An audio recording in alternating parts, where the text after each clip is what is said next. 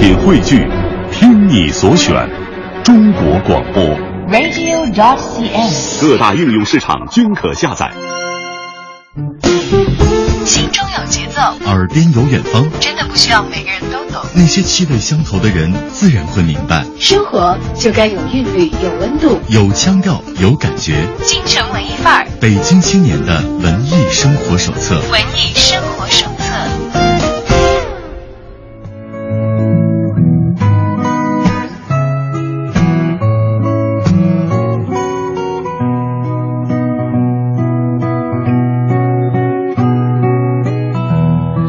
继续京城文艺范儿和小赵一起分享这个下午。那么今天呢，我们按照惯例也在访谈的板块，请来了一位文艺小伙伴来跟大家一起度过这一个小时轻松快乐的时光。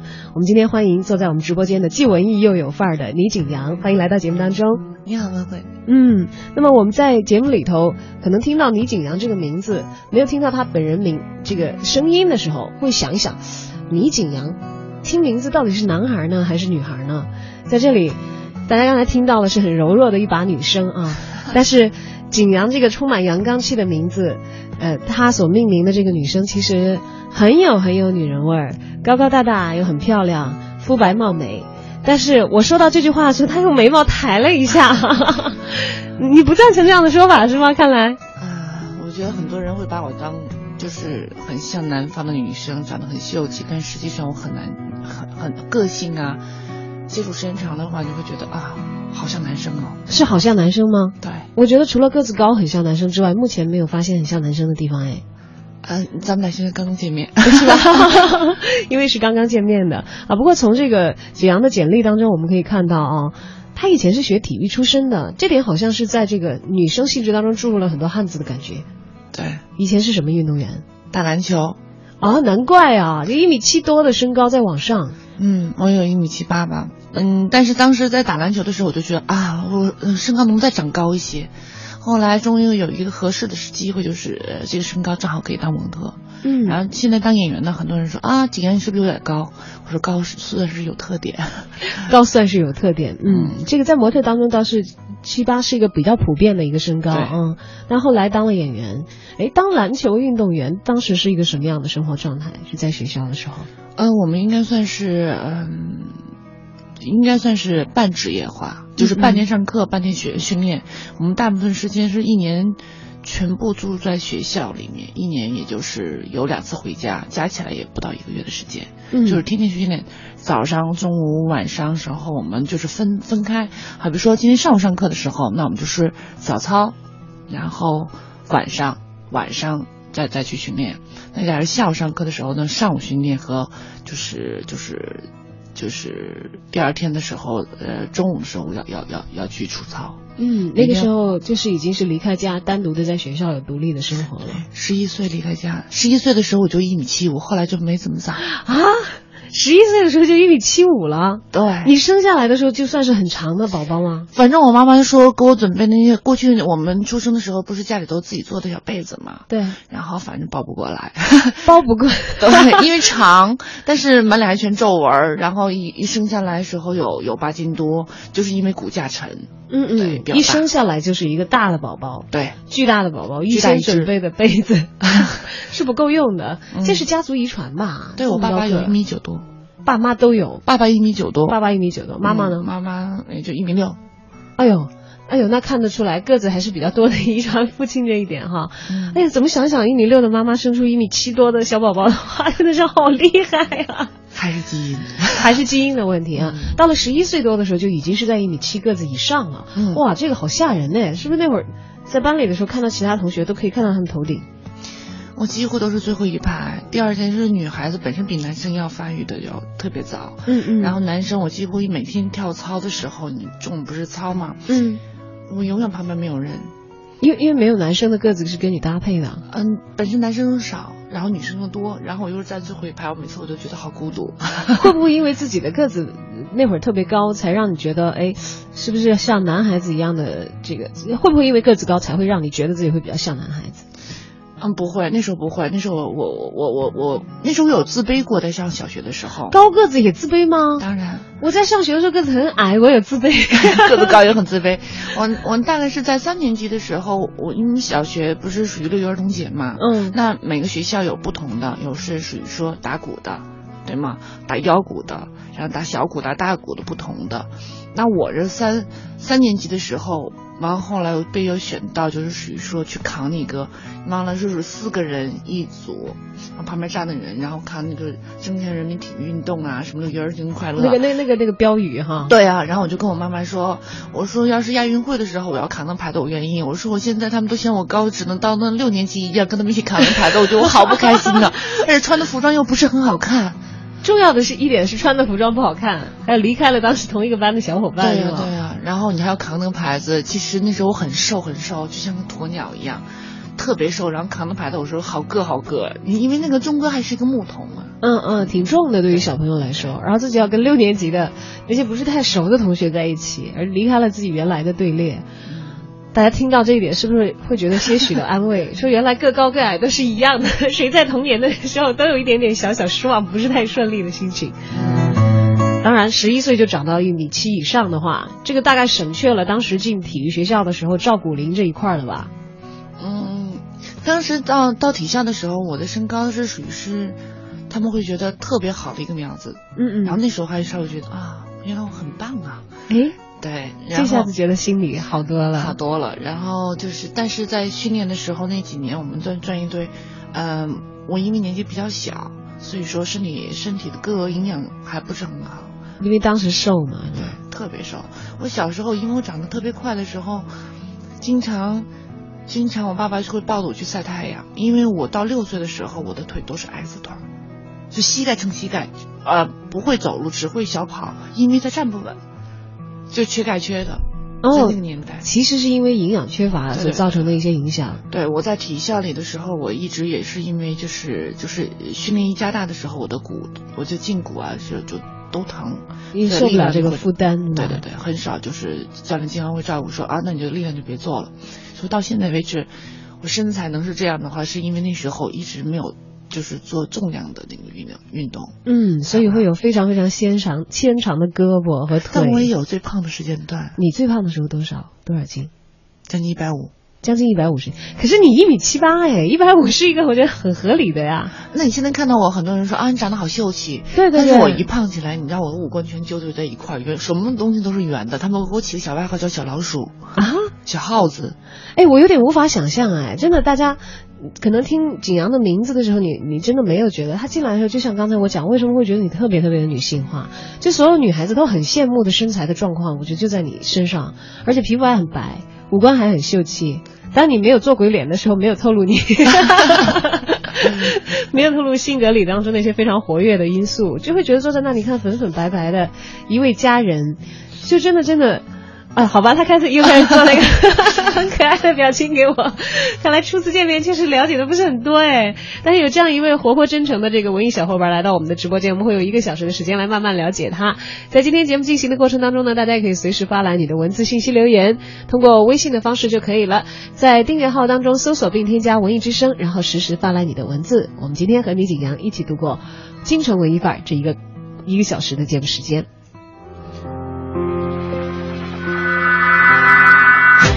天快要来了，雪花飘回天上了。这个春天是为我们而来的。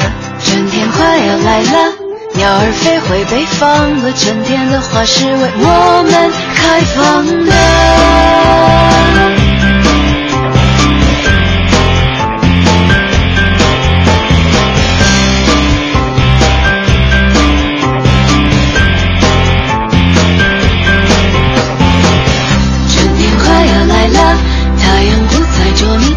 春天的大地是被我们照亮的，春天快要来了，每种冰冷都融化了，春天的生命是为我们歌唱的。你是春风，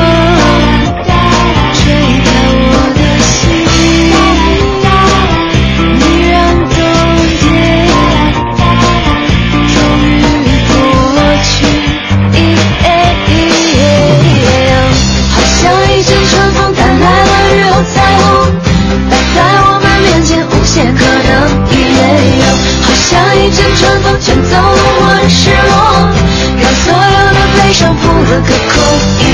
哟，哦，哦，哦，哦，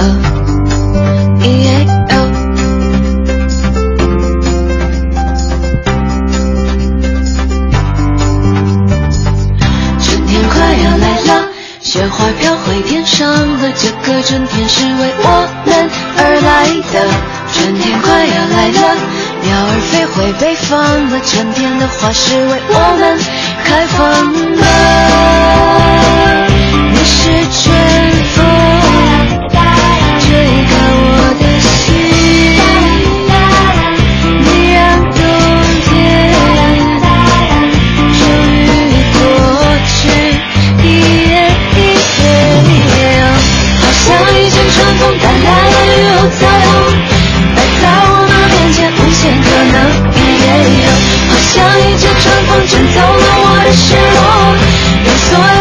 悲伤扑了个空。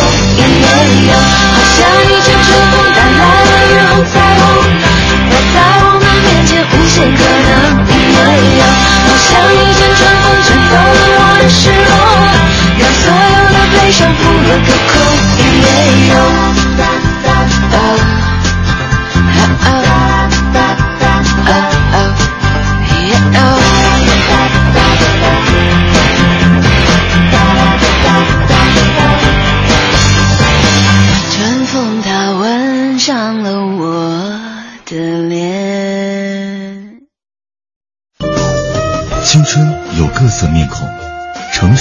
有万种风情。阳光，阳光，午后，午后，一零六点六，一零六点六，在京城文艺范儿遇到有故事的你。在京城文艺范儿遇到有故事的你，今天我们来听一听大个子女生的故事。今天为大家邀请到直播间的文艺小伙伴是演员倪景阳。很多朋友可能是通过电视连续剧最初知道他的，也有很多朋友是通过电影的大荧幕来看到了景阳最新的一些表演。像目前呢正在上映的新的电影《失孤》当中就有他的演出。在《失孤》里面呢，呃，景阳扮演的是一个失去孩子的母亲。当然，这是最近的事。我们先把历史倒回景阳自己还是一个小姑娘的时代，因为在十一岁的时候进入体校，开始接受专业的篮球运动员的训练，过上了离家在外的生活。那时候到学校去有哭鼻子吗？毕竟离家的时候还太小了吧？那时候好开心啊！好开心，为什么？因为终于有小伙伴陪我玩了。嗯，最开始的时候是因为我妈妈是老师嘛，我在每年放暑假的时候要把下一期的所有的就是课程要学完，然后我妈会给我安排很多的东西，就是属于说啊，今天学琴呐、书法呀、什么都会给你安排很紧，我就就就没有时间玩儿。然后后来自己因为个子特别高，被人选中说啊，这个女孩子这么高，你想十一岁一米七五，呃，的确是是特别高。后来他们说，那你去试打篮球。我爸爸原先就是打篮球的，然后正好他出差不在家，我说好啊，去看一下。结果一去了以后，我就说，我说我必须要去打篮球，因为终于可以自由了，那时候妈妈在家里管的实在是太严特别严。然后而且会要求要求我的成绩啊，然后你的压力会特别大。到那个时候你完全没有压力，然后。你觉得再苦一点也没关系，然后我就经常我要去的时候，我妈妈在那送我走的时候还在那哭，我就一直在唱那个儿歌，就是一只小猫有啥可怕？你自己会 一只小猫有啥可怕？对对对，壮起鼠胆，把妈的。对对对对对。然后我妈妈我妈妈边哭边笑，就是这样一次去了以后，我就再也没回家。然后大概我五年时间吧，每年回家大概就是不超过一个月。而且那个时那个年代的时候，我们在体校，我是在先去的是鸡西，嗯嗯西体校黑龙江的。然后我们所有那个水在东北的话是非常凉，没有热水。然后你再洗，还那时候刚刚有被罩，被罩床单儿，然后你自己要洗被罩，没有洗衣机，你自己手洗。然后你手到最后洗的，就是已经不觉得水会凉。天哪，这僵掉了吧？不是，它到最后你手会洗的洗的就是发红，然后凉了已经凉过劲儿了，以后你就不觉得水凉了，已经麻了。就从小都是那样子。然后后来一开始鞋刷的不干净，因为泛黄嘛。我说那怎么办呢？就是属于说就是放上往上面抹牙膏。嗯嗯嗯。嗯，那小时候特别有意思。然后，呃，我在我们那个屋子里，我们总共有十八个人，住一个房间，上下铺的。然后那时候在集体体校，我是特别的怕累，特别能睡。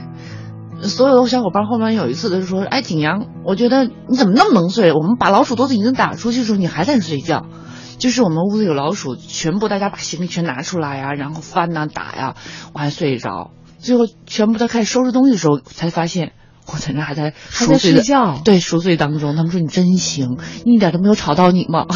哎，那会儿真的是还感觉完全跟十一岁、十二岁的小朋友的生活不一样哎。嗯，一下子还要把把你投入到一个集体生活的环境，而且是离家应该是有一段距离的吧？那时候，嗯，坐火车大概要九个小时，九个小时，那完全跟家里不在一个城市，父母亲照应不了。没有，那时候就光写信嘛，然后有有一个长途电话的话，就会大家会喊嘛。家里那时候没有电话嘛，他打过来的时候是在一个我们校长的办公室，然后我们开始一个人叫一个人，对对对对对对，真跑。然后后来是到那哈尔滨省体校的时候，是大喇叭喊的，谁谁谁女篮的，谁谁谁谁家里有电话，速来，你知道是属于这种。那后来那有段时间还发电报嘛。哎呀，一下说出来我的年纪了。呃，因为其实如果大家仔细回忆一下，就包括我们这里的编辑，今天啊欢迎景阳来的时候都说说，哎，我原来看你那个十八岁的天空的时候，我就想，我好希望，好希望我的英语老师是你演的那样子啊，是那样的话，我英语成绩就不会那么差了。但这些都是暴露年龄的一些话题啊。因为景阳其实入行比较早，因为他从事这个。呃，运动员的生涯的话，是在他进入演艺圈之前，对，还要更早一些的。那会儿是完全按照职业运动员来规划自己的人生的。但是为什么又出现了一个这么大的转机？其实当时也是进到省体校了，按理说其实是按照自己规划的道路在一步一步的向前。为什么又又不练了，转向了其他的行业了呢？嗯，因为我们省体校是属呃属于四年一招生，招的话也就是十二个人。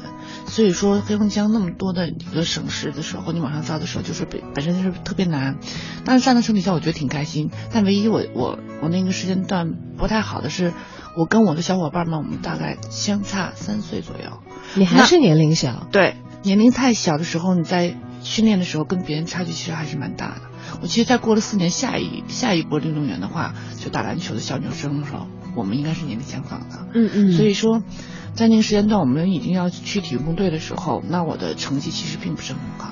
你其实你也看可以看到我的手非常小，啊对，但是脸脸也很小，手也很小，对，骨架小，就这个这个其实是一个弱势。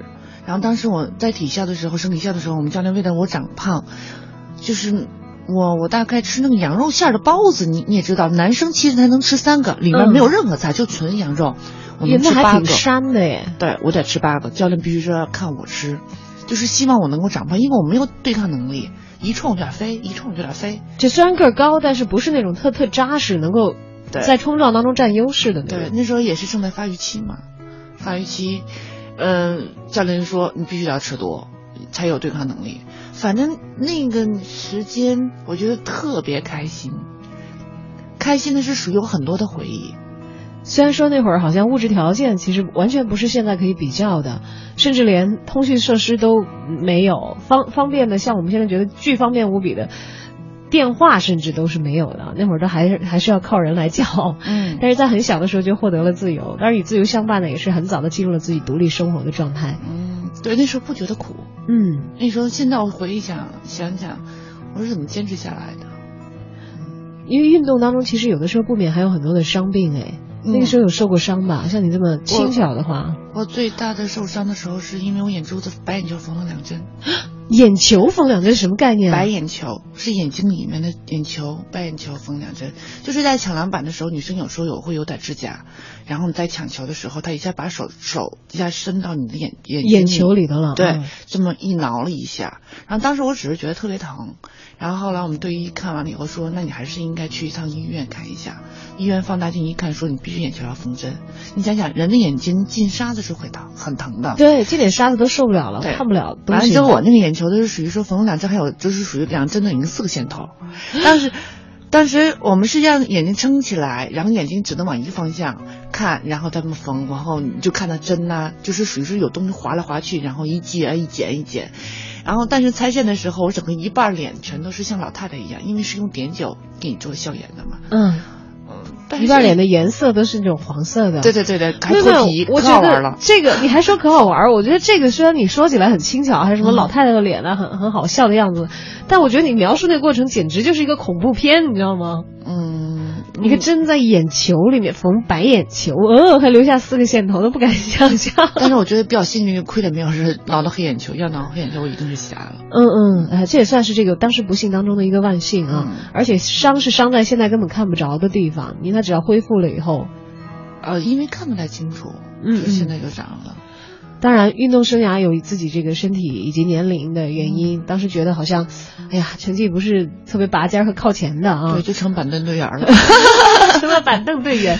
这个是谁慧眼识珠说来景阳，那个既然你不打球的话，来来看看当当模特和当当演员试试看。哎，是因为，嗯，那时候我走路的时候，我我我我再再给你讲个细节，特特别有意思，因为我的头发是羊毛卷儿。哦，你是自来卷的头发对吧？对对对，羊毛卷儿。然后我们在体校里必须是短发，然后别人你看你的头发就特别的美，我头发是特别直顺，，对，特别顺直。。你一跑起来不头发短发的时候，它是一种动感。嗯哼，那我的呢？你知道吗？就是就直接高了，就像个鸵鸟，头发是嚓就高是脸有多长，那头发有多高，你还往上抹一顿抹抹，你知道吗？对，一定要扶平，哎呀，不要再高，因为那时候就觉得就就好美了嘛。呃，然后后来就是走路又像一个就外八字，就一一顿晃。然后我妈我妈一直在说说说景阳，你这实在太胖了，因为下下队了嘛。就那时候骑是一百五十斤的时候吗？，骑自行车的时候你看不到车座，看不到二六的二六的车就是那车座是上面皮的这么大一块，你根本看不到车座，你只能看到一个棍儿。我说你想想那个有多么的胖，主要是因为你个子又大，然后加上那会儿又壮，又胖，因为因为其实你是脸很小的那种，你要胖起来的话，肯定就只看到肉了。对我刚才说是屁股很大，对，讲到了自行车的部分。对，就是你因为看不着嘛，所以后来我就我说那那女生都好美嘛，我说那那是不是应该学学走走路啊？就接触到模特这个事情。但当时我家已经搬到河北石家庄了，呃，母亲其实就已经有一个迁徙，对，因为我是山区长大的孩子，所以说父母就家里就一个孩子。后来说你是不是应该到我们分省市户口嘛？然后我们就说为了我将来发展，然后我们家就搬家了。然后搬到河北石家庄，那时候我都大概十七岁的时候，我妈说你一直走路那么晃，太像男生了，嗯，那你是不是应该学学学学怎么走路稍微优稳？有一对对对，有种嗯美啊。其实我特别喜欢，然后我就去一看，石家庄省石家庄当时没有摩托班，只有老年摩托班，然后我就跟老年人在一块儿在那晃晃晃着。所以，所以这个经历都特别有意思，就是呃就有幸那那个时间段是代表河北省去参加摩托大赛，就就就就开始减肥。那时候减肥特别逗，所有人都不愿意跟我一起吃饭，因为我这边吃的这边就吐着，用纸就这个包起来，哇，就是说只是过一个嘴瘾，对，过嘴瘾。完全不往里面装。因为对啊，因为你实在太胖了。但是运动员是这样啊，运动员有那种大消耗的习惯，每天像你以前老师要为了给你长肉，让你一顿八个八个羊肉包子吃的，其实应该是胃口很好的。对，而且身体也特别好，根本瘦不下来。我都跟我爸我妈都要急了，我说打点滴吧，因为这样不吃不喝是不可以瘦。其实你现在看我这么瘦，我当模特的时候我没有这么瘦你现在多少斤？我觉得你现在应该比我轻，啊，没有没有，嗯，肯定称，我现在能有一百一十五吧。一米七八的个子，一百一十五，还好意思说肯定沉吗？哎呀，我就不在这里暴露体重了，但是我比你矮那么多公分，其实体重差不多。减肥是怎么减下来的？一边吃一边吐，一边吃一边吐，这种情况坚持了多长时间？大概有一年多，有一年多。嗯，那还辅助运动吗？有啊，就是跑路、跑步、小跑步，然后走路啊。然后那个时候我最惨的时候，就呃特别喜欢吃娃生，海那热量还特别高。我就跟我自己说，我就吃一小把，就几乎是不吃饭。其实，在当模特时候，我倒没有瘦下来，我现在当演员的时候才瘦不下来。是因为拍摄的需要才让自己瘦的，还是不知不觉自己瘦下来？是因为实在是工作特别累，然后再一就是呃我身体没有那么好。我做过几次手术了以后，我就觉得没有恢复就进行工作，所以到现在为止，我的体质就是就是完全完全降下来了。脂肪的含量是相当低的，因为现在看起来几乎看不到身上有任何的赘肉的样子，只有小肚子，小肚子有一点点。因为我吃完饭的时候肚子会大，像非洲难民一样。其实该吃的时候还是得吃，该练的时候还是得练。当然，对于一个先天条件很好的女孩子来说，小的时候从小就特别特别瘦，特别特别瘦，又特别特别高，减肥也是一条艰苦的道路。当然，减下来是非常非常有成效的，因为也意味着后来人生有很多机会的开启。今天为大家邀请到直播间的文艺小伙伴是倪景阳，你可能在电视屏幕上或者是电影大荧幕上见过他美美的形象，但是你知道真实的他是怎样的吗？不要走开，这里是京城文艺范儿，一会儿继续来听关于景阳的故事。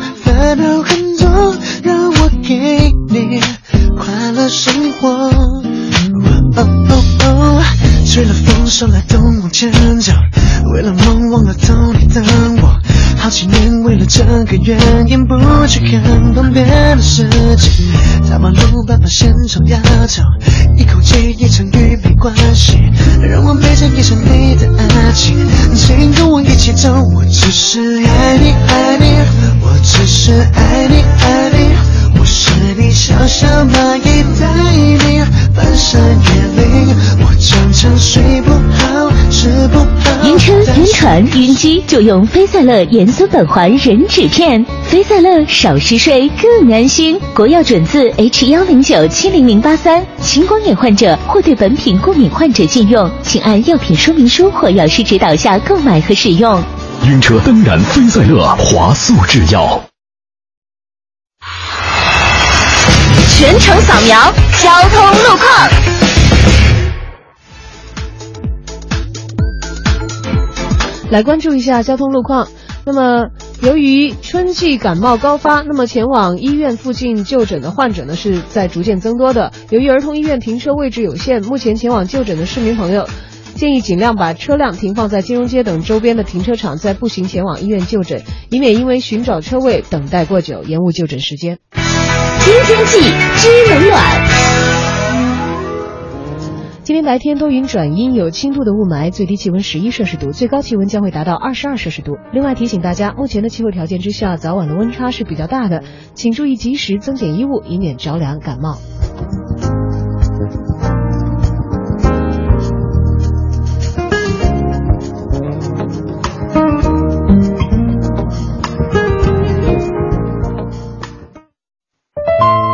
不知道从什么时候开始，每个东西上面都有一个日子。秋刀鱼会过期，肉酱也会过期，连保鲜纸都会过期。亲爱的，我们的爱会过期吗？报告你王大人，我们的爱并不会过期，无论何时何地，我都愿意为你上九天揽月，下五洋捉鳖，与猎豹赛跑，找老虎单挑。行了行了，你那些高难度的都没必要，你给我把隐藏任务卡都找到就好了。我要和你一起成为文艺之声最有默契的情侣，一零六六果蔬情侣档的冠军。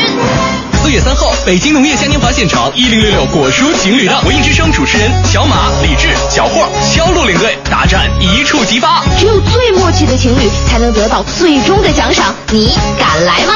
活动详情请关注每天晚上七点到九点不老歌，九点到十点品味书香，报名通道已经全面开启。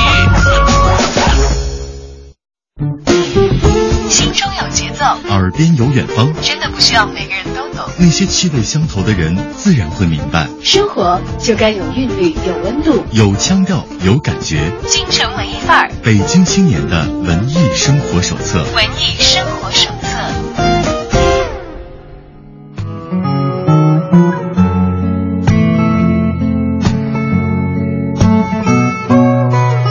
回到京城文艺范儿，和小昭一起来继续听听关于景阳的故事。大个子姑娘到了省体校，继续学习着成为一个优秀的篮球女运动员，女篮。但是因为家庭的搬迁，又到了石家庄，跟着父母亲远离了自己的故乡了。这个时候。觉得需要美美的出现在世人的面前。作为女孩子，也随着成长越来越意识到美的重要性，于是进了一个模特培训班，开始学习形体，开始学习怎样优雅美好的去走路。当然了，在这个培训班里，不像大家现在所想象的一些很成规模的一些时尚学校里头那样子，充满了又高又漂亮、腿直直长长的女生。因为在那个模特班里头，除了景阳之外，其他的全部都是老年人，跟老年朋友们一起学习要走的猫步。当然，上苍还是很钟爱这个可爱又单纯的小姑娘的。虽然她的上学的时候学习这个呃走路、学习形体的同学们都是上了年纪的老太太，但是她却在青年模特大赛当中脱颖而出。那是上个世纪九十年代时候的事情了哈。九六年，九六年的事情。那那个时候中国的模特圈子是什么样的呀？嗯，那时候应该是也差不多是四年才会有一次比赛。我第一次比赛是应该是参加是伊利克大赛，对，嗯，然后，呃，因为那次比赛的时候，嗯，怎么讲，就是他们会觉得你很土。然后我代表是河北省去的，因为我也没有学过走走走台，只是，呃，就是就是突然间就是喜欢。然后因为你身高高，你条件比较好，所以去第一次坐飞机。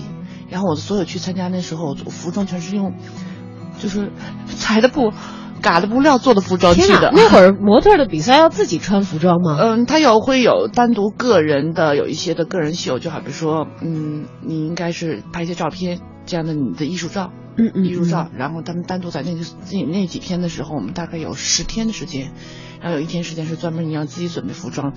给你拍照片啊！那会儿比赛是在北京？没有，呃，初赛是在北京，后来我们这个决赛应该是在厦门。在厦门啊，那当时其实南方可能这个服装产业会更加发达一些，然后这些类似的活动就会集中一些，多一点点。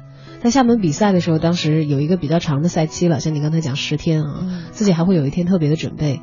还记得就是当时一起竞争的还有哪些人吗？嗯，那时候是有。一个女孩子是叫陆毅，嗯，然后剩下的其他的都没有怎么再出来。就是后来包括你在从事模特工作的时候，都没有从那届比赛里再遇到圈里的人。呃，那那那次比赛就没有了，再没有了。对对，很少，我都没有什么记忆了，没有。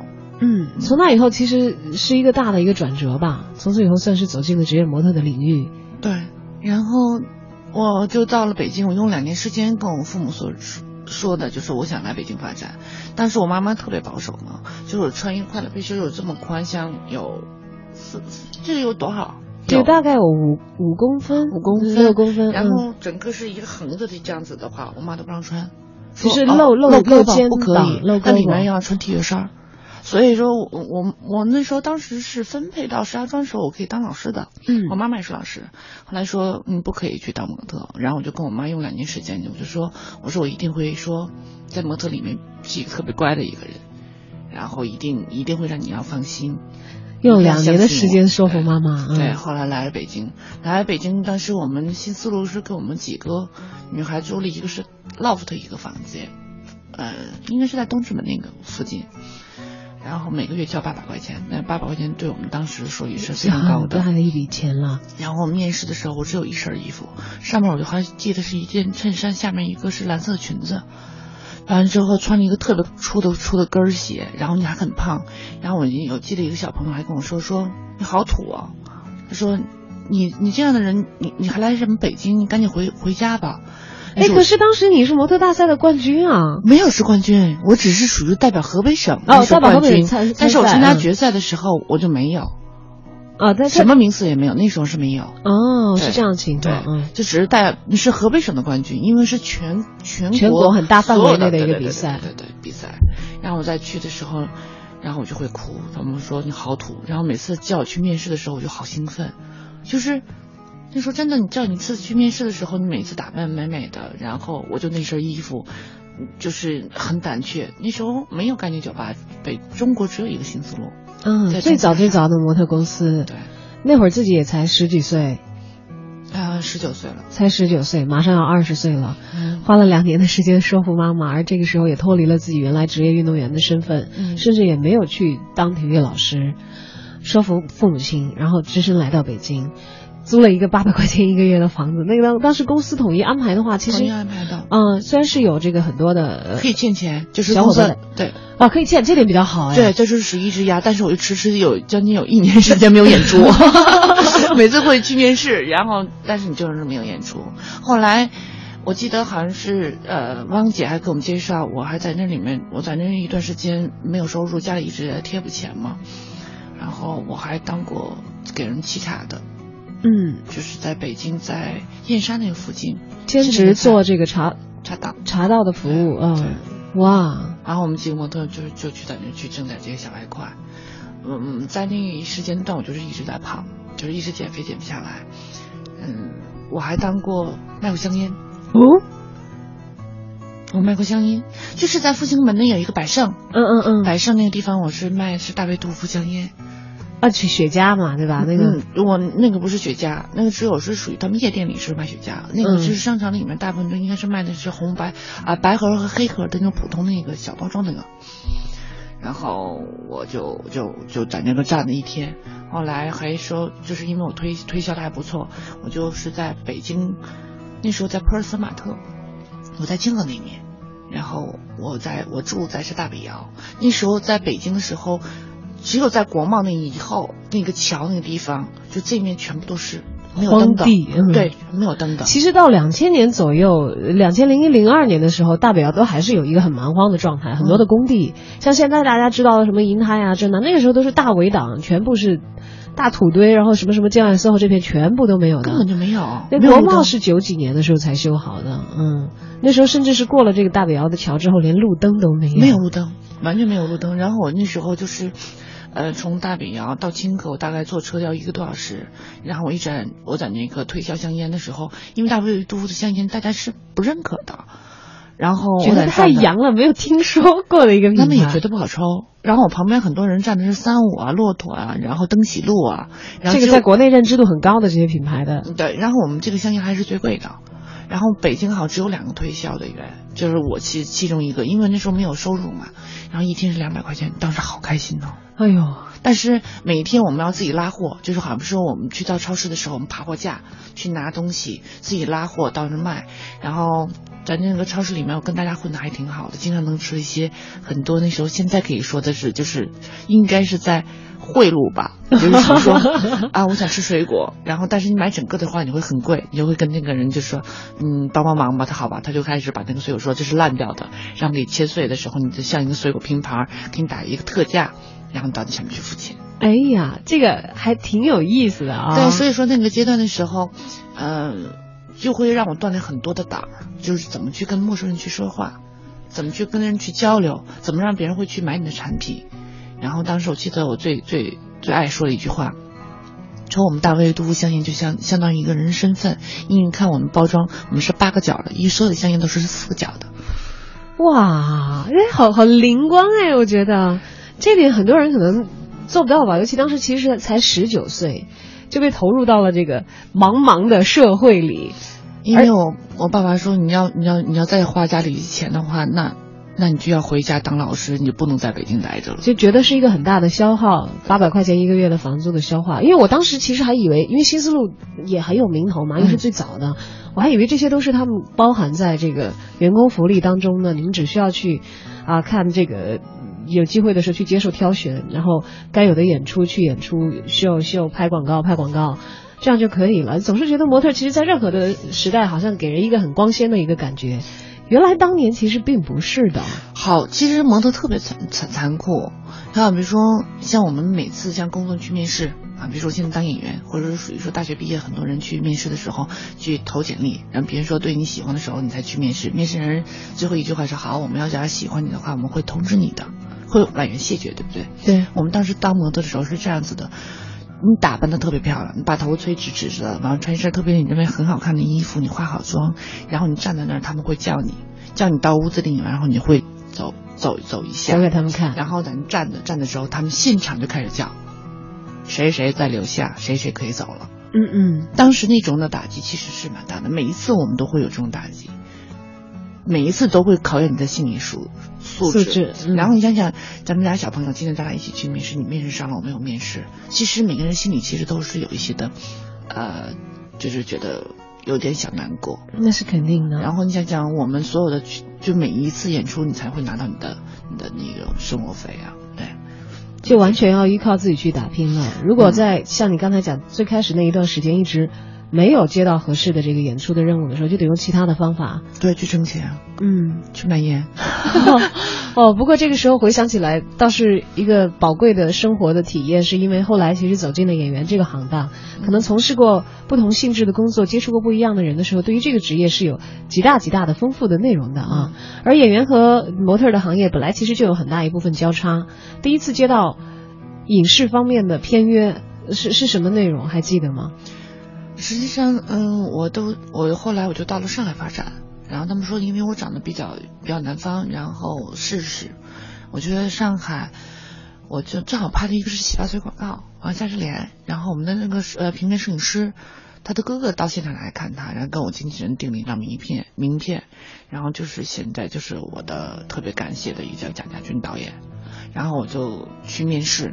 就说我们有选中一个女孩子演个演一个傅彪老师的女儿，但是那个女孩子她是上戏的，没法出来演这个戏，因为他们前两年是不放演员的。嗯嗯。然后去面试，因为我妈妈是老师，我从小是朗诵课文特别好，嗯，特别感性，然后还会经常就会很投入进去。然后我说你们要试戏，我说试戏，拿张纸在看看完说哦好吧，我就开始演。当时导演都不在，只有副导演在。那个走廊里面，然后我们去的是宾馆嘛，我就一顿喊一顿叫，一顿蹦，然后一顿哭，然后导演就说这是什么情况？赶紧过去一看，哎，觉得这个小女孩挺灵的，然后觉得嗯还可以，就是说试试演戏就赌一把嘛。然后当时其实下午面的是，晚上我就签合同，当天晚上的时候我就去到到我租的房子那地方，就是说把房子都退掉。住了酒店，因为我为什么省钱了？这个月可以不用付房租费了。嗯嗯。然后拍的是一个多月。嗯，其实就是下午面试，晚上签合同，当天晚上我就退房子，就我就我就到剧组去拍戏了。因为进组了以后就会提供统一的住宿啊，还有其他的这些生活的安排。住宾馆。哇，那成了自己第一次这个有完整的影视作品，就拍完了这个广告之后的第一个戏。对，老爸青年冲啊，跟傅彪演傅彪的女儿，然后嗯，你想想，有人管吃管住，又给我钱，多开心。对，然后还又能出名。然后当时觉得好开心，但是我在拍那戏，我最大的呃当时特别大的难的，呃其实就是哭戏。我一开始我很擅长哭，但是你不懂的技巧，拍戏的时候灯一架起来的时候，我就开始我知道这场戏是哭戏，我就开始呜呜在那哭。灯灯架好的时候就不哭了。还把握不太好分寸啊，因为是刚刚转行进行的一个新的演员。嗯，虽然说这个模特经历也有过几年，有一些其他的演出经验，但这还跟真正的拍戏不是太。不是太同一回事情的，对，完全不一样，完全不一样。增加起来，自己先进状态，需要要状态的时候，状态都已经过了。对，然后所以说我我我当时傅彪老师，我老爸还帮我一次忙，就是属于说，就说那个现场让大家所有人安静，我唱《生只有妈妈好》。我记得自从那以后，我顶过那一关了，那一关就属于说我大概不管他怎么转。什么近景、远景什么之类的，你怎么搭搭灯，然后转开，我总共一直没歇下来，我哭了两个多小时，将近三个小时。我的天哪，将近三个小时。在中间的时候还有特别有意思的，我有一场戏是属于拍自杀戏，然后就给我妈打电话。那时候家里根本没有手机，不不是，嗯嗯，就是只有 BB 机。完了打完电话，完了之后他给我哭了，他他反过来打电话，他给我回，然后然后我就说。那蹲着哭不出来，我听后面的人导演说要不打他，然后那个那个那个冯冯那时候叫冯威冯绍峰，他说景阳你睁大眼睛，你看阳光时间长了你就会流眼泪。那时候也不会，我特别着急，给我妈打电话，我就说妈，我说我说你给我讲讲你你特别难受的事情。然后我妈我妈在那边就哭的说，闺女啊，妈今天被车给撞了，就那样，我心里难受，我都没有哭出来，我妈哭的稀里哗啦的。哇！就所以说，在我第一次拍戏《老爸青冲》这个戏的时候，呃，给我最大的一个就是属于说，人人所有人认为说我很有灵气，觉得我是一个天生的演员，然后又不惧。可是因为里面演一个孩子，他经常是哭戏，哭时间长的时候，你就已经就哭出来了，对对，皮掉了，然后也不懂技巧，然后就狂哭。后来就是因为我刚才讲了，说现场的时候就给大家唱《上只有妈妈好》，以后我到现在为止，我拍戏都在很受用，就是很快就会能有眼泪，可以调动自己的情绪，而且还还不用眼药水，我几乎是不用的，我拍戏从来不用。哎，我一直以为实在哭不出来就是靠眼药水的。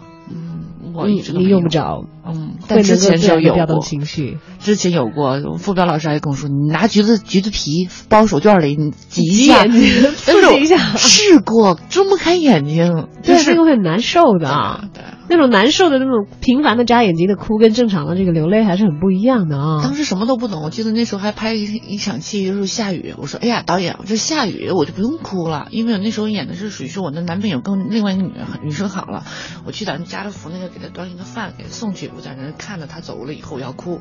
我导演我说不用哭，导演说你为什么不要哭？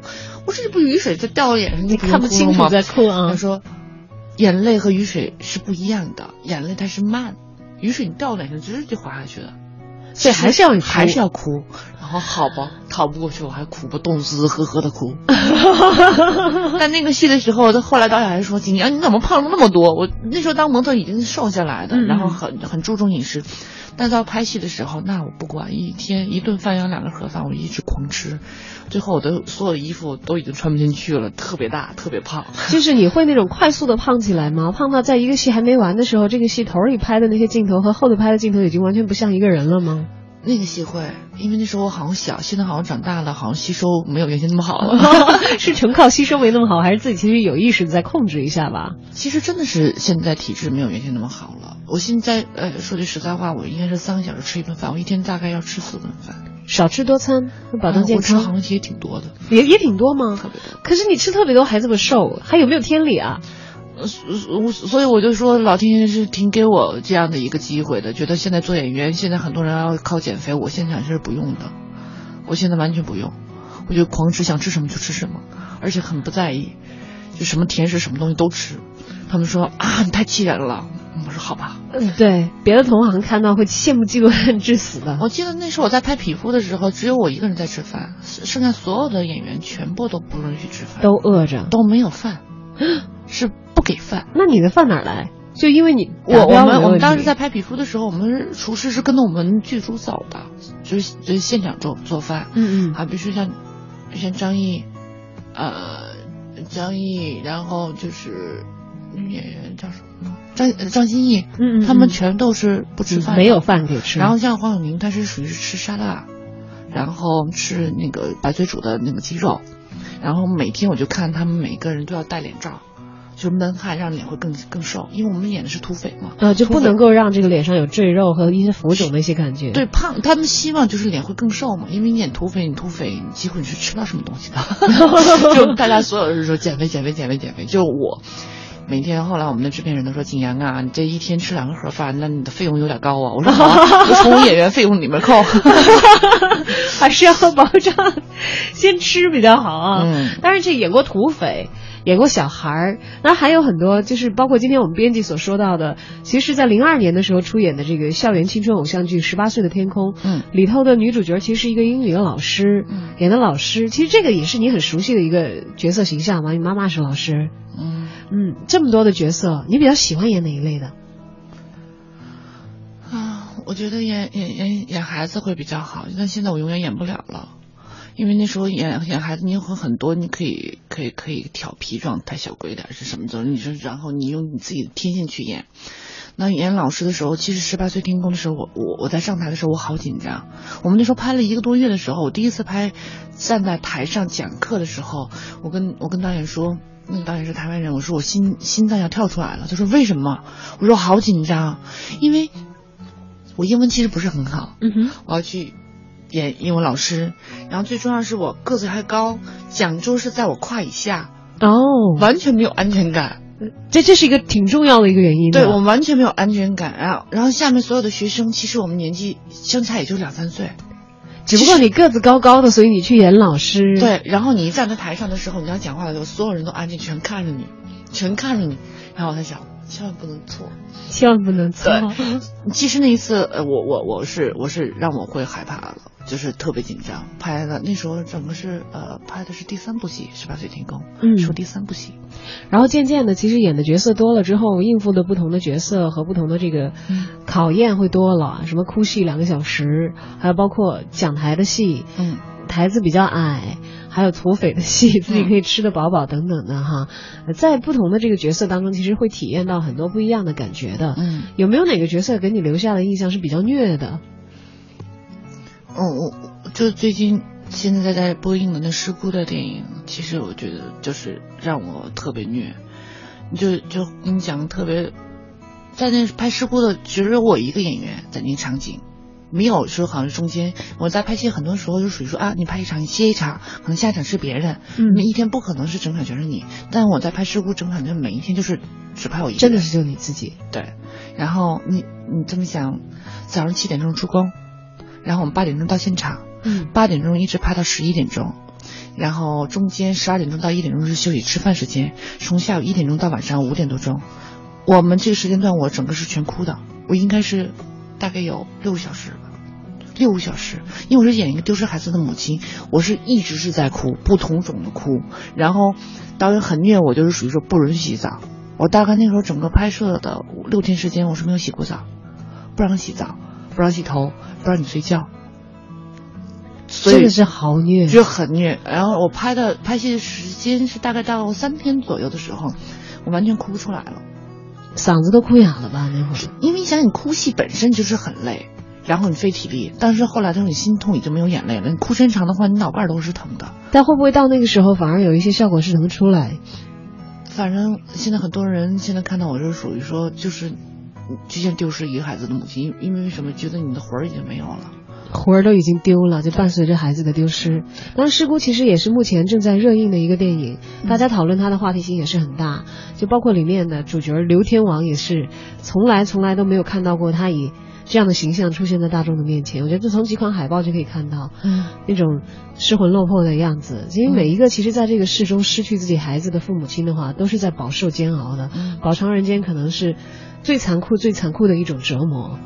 饰演这样的一个母亲，其实当时在接这个戏的时候，你应该还不是母亲嘛？你应该到现在，你现在也也也不是母亲，对，没有孩子。嗯，那这种感觉的话，是是怎么样去去能够让自己去更加深入的去了解到？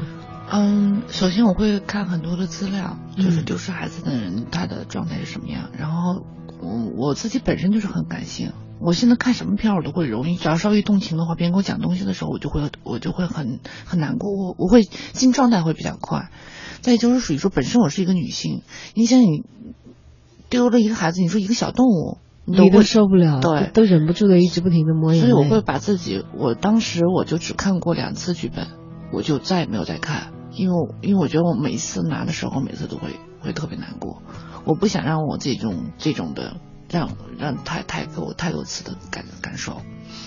其实作为一个演员，我觉得能够出演这样一个片子，嗯、能为社会上做一些贡献，我觉得是一个特别特别难得，我觉得也算是老天眷顾我，我觉得能接到这样一个戏，嗯，是自己很喜欢的一个片子，嗯。甚至这种欣喜的感觉可以和获奖的电影相比较吗？